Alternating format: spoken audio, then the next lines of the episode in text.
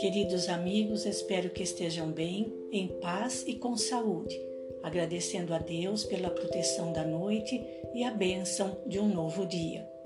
Estamos no capítulo 21, denominado O Rico Vigilante, no qual o autor espiritual destaca o emprego da fortuna.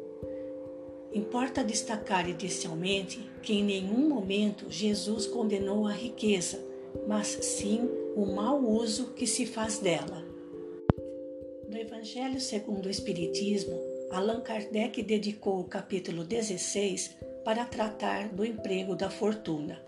Segundo ele, a riqueza é uma prova muito difícil, mais perigosa que a miséria, pelos seus arrastamentos, pelas tentações que dá e pela fascinação que exerce é o supremo excitante do orgulho, do egoísmo e da vida sensual. E segundo ele, é o laço que mais poderosamente liga o homem à terra, afastando seus pensamentos do céu. Kardec também esclarece que se a riqueza é a fonte de muitos males, se ela excita tanto as más paixões, se provoca mesmo tantos crimes, é porque o homem dela abusa como abusa de todos os dons de Deus.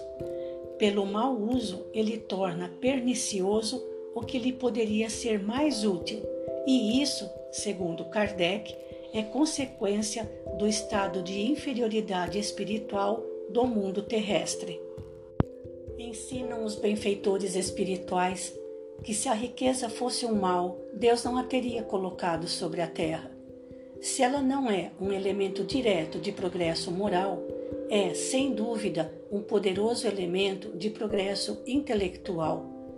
Por enquanto, afirmam os benfeitores espirituais, no nosso mundo ainda é preciso que haja ricos e pobres. Para uns, a pobreza é a prova da paciência e da resignação, enquanto para outros, a riqueza é a prova da caridade e da abnegação. A lição de ontem nos mostrou a caridade desconhecida, que consiste em evitar que o mal se instale em nós, seja em pensamentos, emoções ou ações. Mas quando se trata da prática da beneficência, para alcançar um grande número de necessitados, o dinheiro se faz necessário. Nesse sentido, o exemplo mais significativo que nós encontramos no Evangelho é o caso de Zaqueu. Para tanto, eu recomendo a leitura do capítulo 23 do livro Boa Nova, de Humberto de Campos, no qual poderemos conhecer melhor de que maneira Zaqueu soube trabalhar com a sua fortuna para ajudar os mais necessitados. Recomendo também a leitura na íntegra do capítulo 16 do Evangelho segundo o Espiritismo, para quem quiser se aprofundar melhor neste assunto, que continua tão atual quanto nos tempos de Jesus.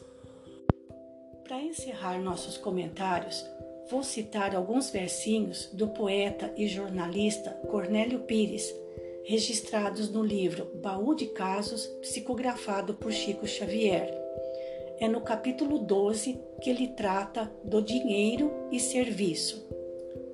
Diz ele: escute, medite um pouco no que a lógica elucida e encontrará no dinheiro apoio, progresso e vida. Sem a finança, mantendo a escola, o pão, o agasalho, pouca gente sobraria para a bênção do trabalho. E sem trabalho constante, o mundo inteiro, por certo, estaria reduzido a pavoroso deserto. A moeda, claramente, é força a prevalecer, até que o dom de servir seja na terra um prazer. Pensemos nisso. Fiquemos com Deus e até amanhã.